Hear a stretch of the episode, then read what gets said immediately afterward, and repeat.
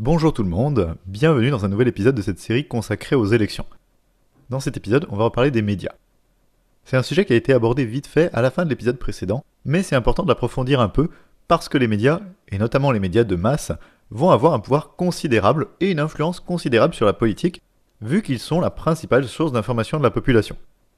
Du coup, les médias vont conditionner et orienter les choix politiques de l'ensemble de la population, par exemple au moment des élections, hein, comme on l'a vu,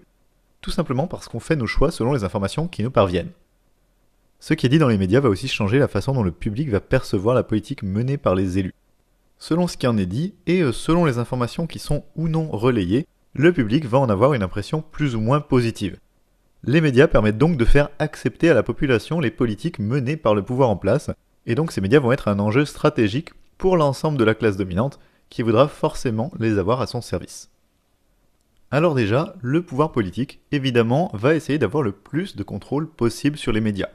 Ça peut être par des lois qui donnent plus de temps de parole aux partis au pouvoir, ou encore des lois qui permettent de contrôler directement l'information qui est diffusée, comme la future loi sur les fake news par exemple, qui sera probablement un outil pour censurer plus facilement les informations qui ne vont pas dans le sens de la thèse officielle. Autre possibilité, la nomination à des postes clés dans l'audiovisuel public de personnalités dévouées et dociles. Quand Nicolas Sarkozy choisit de nommer lui-même le président de France Télévisions en 2010, c'est exactement ça, c'est pour avoir des gens qui lui sont favorables à la tête de la télé publique. D'ailleurs, son successeur, François Hollande, a fait exactement la même chose pendant son mandat, désigner une nouvelle présidente de France Télévisions qui lui soit plus favorable, mais en passant cette fois par le CSA. Et ça, c'est que deux exemples très visibles parmi beaucoup d'autres qui le sont moins. Et il y a pas mal de liens entre la classe politique et le monde des médias en général, que je ne vais pas forcément détailler ici par manque de temps, mais qui sont illustrés par exemple par la remise de décorations comme la Légion d'honneur ou l'Ordre du mérite à de nombreuses personnalités médiatiques et journalistes, dont entre autres Alain Duhamel, Philippe Labro, Jean-Pierre Elkabach, Élise Lucet, Anne Sinclair, Jean-Jacques Bourdin, Christophe Ondelat, Jean-Luc S, Éric Brunet, Sylvie Pierre Brossolette, Jean Amadou, Mireille Dumas, Patrick Poivre d'Arvor, Yves Calvi, Isabelle Giordano et plein d'autres. Donc ça fait quand même pas mal de monde, et le fait qu'il y ait autant de personnalités connues des médias à qui des membres du gouvernement proposent ce genre de décoration, et surtout le fait qu'il y en ait autant qui les acceptent donne une petite idée du niveau de connivence générale entre les politiques et les médias. Voilà pour l'influence du pouvoir politique sur les médias, mais en plus de ça, il y a aussi et surtout une mainmise totale du pouvoir économique sur l'ensemble des médias. D'abord sur les médias privés, hein, puisque les médias privés sont tout simplement soumis hiérarchiquement à leurs actionnaires, et que ce sont les actionnaires qui vont fixer la ligne éditoriale, et qui peuvent virer les gens qui seraient trop critiques ou pas dans le ton souhaité. Ici encore, pas mal d'exemples illustrent ça, comme quand Vincent Bolloré rachète Canal+, puis va supprimer les émissions qu'il n'aime pas, ou quand il fait déprogrammer un documentaire sur l'évasion fiscale qui concernait le Crédit Mutuel, un partenaire financier important du groupe Bolloré. Autre exemple, à Libération cette fois, au changement d'actionnaire en 2014, les journalistes se voient obligés de signer une clause de non-dénigrement qui leur interdit à l'avenir d'écrire la moindre critique de leurs nouveaux actionnaires. Mais en général, ces pressions explicites vont devenir rapidement superflues et les médias privés vont prendre l'habitude de s'auto-censurer pour ne pas nuire à leurs propriétaires, par exemple en évitant de parler des problèmes judiciaires que ceux-ci peuvent avoir. En 2014, quand le sénateur et marchand d'armes Serge Dassault est mis en examen pour achat de vote à Corbeil-Essonne, eh bien le seul grand journal qui n'en parle pas, c'est Le Figaro, propriété de Serge Dassault. Même chose en 2015 quand TF1 fait un sujet sur le nucléaire, mais oublie euh, de parler des ratés de l'EPR en France, et notamment du procès de sa maison mère Bouygues pour travail dissimulé lors de la construction de l'EPR de Flamanville.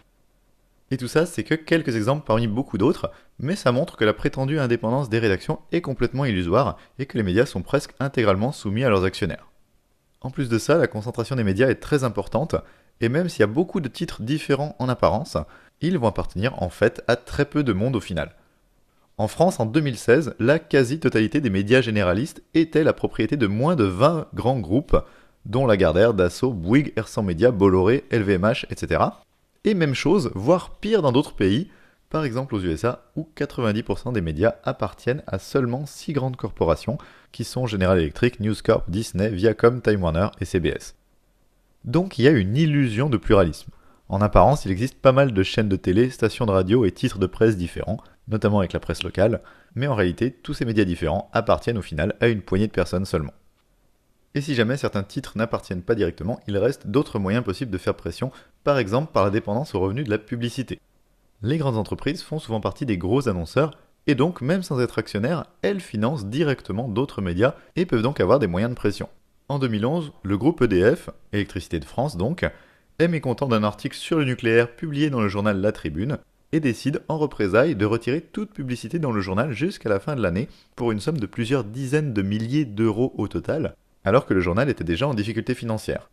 Idem en 2015, quand le milliardaire Vincent Bolloré décide de retirer 7 millions d'euros d'investissement publicitaire dans le journal Le Monde, en sanction de deux articles publiés à son sujet dans le quotidien qui lui ont déplu.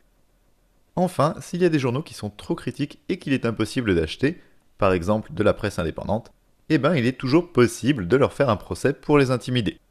Ici encore, on a l'exemple de Vincent Bolloré, décidément très attaché à la liberté de la presse, puisqu'il a intenté plusieurs procès en diffamation au site de presse Bastamag pour des articles dénonçant notamment l'accaparement des terres en Afrique par le groupe Bolloré. Or, ces procès n'ont pas forcément besoin d'être gagnés par l'entreprise pour être efficaces, puisque le but est avant tout de tuer son adversaire par la procédure judiciaire.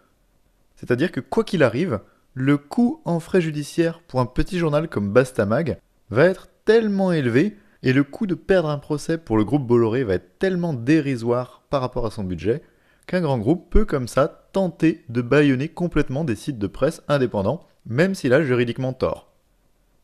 Les médias privés sont donc largement soumis à leurs actionnaires et aux annonceurs, et donc soumis au patronat, mais les médias publics sont loin d'être épargnés et on va voir qu'ils sont tout aussi soumis au pouvoir économique, même si c'est par des mécanismes un peu différents. Déjà parce que même dans les médias publics, la plupart des présentateurs et présentatrices et des gens qui vont avoir un pouvoir de décision important en général vont très souvent avoir des revenus confortables, voire très confortables. Du coup, ces personnes-là, au cours de leur carrière, elles vont avoir le temps de constituer un patrimoine assez important et donc auront des intérêts plus proches de ceux de l'élite économique que de la majorité de la population. On parle par exemple de revenus qui se chiffrent en dizaines de milliers d'euros mensuels, pour des gens comme David Pujadas, Laurent Delahousse, Yves Calvi ou Laurent Ruquier par exemple, et donc on est très largement au-dessus des revenus de la majorité de la population. Autre problème, beaucoup de ces personnalités sont en situation de conflit d'intérêts à cause de ce qu'on appelle les ménages. Si vous n'avez jamais entendu parler des ménages dans les médias, c'est le fait, pour des personnalités médiatiques, de mettre leur notoriété au service d'entreprises privées, contre rémunération évidemment. Par exemple, vous avez des présentateurs ou présentatrices, des journalistes, des expertes ou experts divers qui vont aller animer un événement ou un gala pour le compte d'une entreprise privée. Or, ces ménages sont une pratique extrêmement répandue et pour des sommes qui sont parfois rondelettes. On sait par exemple que des gens comme Christine O'Krent ont fait des ménages pour 18 000 euros la demi-journée, ou que François Langlais, dont j'ai déjà parlé récemment, hein, l'économiste en chef à France 2 depuis 2012, a lui aussi animé des conférences pour des entreprises privées au tarif de 8500 euros la conférence, et ce alors qu'il était déjà chef du service économie de France 2. Parmi les gens qui ont fait des ménages, on peut citer des personnalités comme Jacques Attali, Michel Simès, Stéphane Bern ou Laurent Ruquier par exemple, pour citer juste certains des plus connus, donc pas que des journalistes, mais aussi divers experts ou chroniqueurs et chroniqueuses qui sont invités assez souvent à commenter l'actualité ou l'économie sur les différentes chaînes en fait, les ménages sont une pratique quasiment généralisée et l'ensemble des personnalités des médias sont concernées, même si tous ces gens-là préfèrent pas trop en parler en public, parce que évidemment ça remet en cause complètement leur crédibilité et leur indépendance. Le fait de recevoir des sommes aussi importantes de la part d'acteurs privés, en parallèle à leur travail, qui est censé normalement être d'informer quand même, ça peut évidemment avoir un impact dans la façon dont elles font leur travail de journalisme et d'information. Peut-être d'ailleurs que ces sommes ne viennent pas sans contrepartie, même si c'est des contreparties implicites. On peut imaginer que ces personnalités-là, elles n'auraient pas ce genre d'opportunités aussi lucratives si jamais elles étaient critiques du patronat ou du système économique capitaliste. Donc ces ménages, on peut aussi les voir comme une forme de récompense pour des gens qui défendent bien le système économique en place. Donc beaucoup de personnalités médiatiques sont en situation de conflit d'intérêts permanente à cause de ces ménages. Mais même sans ça, ces personnalités ont de toute façon intérêt à protéger leur carrière sur le long terme. Parce qu'au cours de leur carrière, ces personnalités vont être amenées à changer de médias de temps en temps, en passant par la radio, la télévision ou la presse écrite, et à bosser pour des médias publics comme des médias privés, parce qu'on va leur proposer des opportunités de carrière plus intéressantes. En fait, à chaque nouvelle saison médiatique, il y a une sorte de mercato des personnalités des médias où les chaînes de télé et les stations de radio vont s'échanger leurs meilleurs éléments. Du coup, même lorsqu'elles travaillent sur des médias publics, ces personnalités ont tout simplement intérêt à ne pas critiquer de potentiels futurs employeurs et au contraire à faire ce que le patronat attend d'elles. Voilà quelques-unes des raisons pour lesquelles la ligne éditoriale des médias est très largement fixée par le patronat. Il y en a pas mal d'autres, mais je ne vais pas les développer plus ici par manque de temps. Par contre, si le sujet vous intéresse, je vous conseille le documentaire Les nouveaux chiens de garde, où vous pouvez aussi aller faire un tour sur le site d'Acrimed par exemple. Notez qu'il arrive qu'il y ait des exceptions, quelques journalistes, ici ou là, avec des convictions et une vraie déontologie malgré tout, qui font des articles ou des sujets de qualité, et il arrive même que ces sujets soient quand même publiés ou diffusés. Mais c'est des exceptions, et globalement les médias servent la soupe patronale. C'est aussi pour ça que quand on nous dit que les journalistes seraient majoritairement de gauche, c'est juste pas pertinent en fait, et ça nous dit rien sur les médias en général. Pourquoi? Eh bien parce que c'est pas la majorité des journalistes qui fixent la ligne éditoriale de leurs médias respectifs, mais principalement les actionnaires, les annonceurs et quelques éditorialistes ou stars de l'audiovisuel qui ont un revenu très élevé et des intérêts qui vont avec. En fait, tout comme les ouvriers qui sont peut-être majoritairement de gauche, mais qui n'ont pas vraiment d'autre choix que de faire ce que leur patron leur ordonne, les journalistes, c'est des exécutants, ils font ce qu'on leur demande, pas forcément ce qu'ils auraient envie de faire.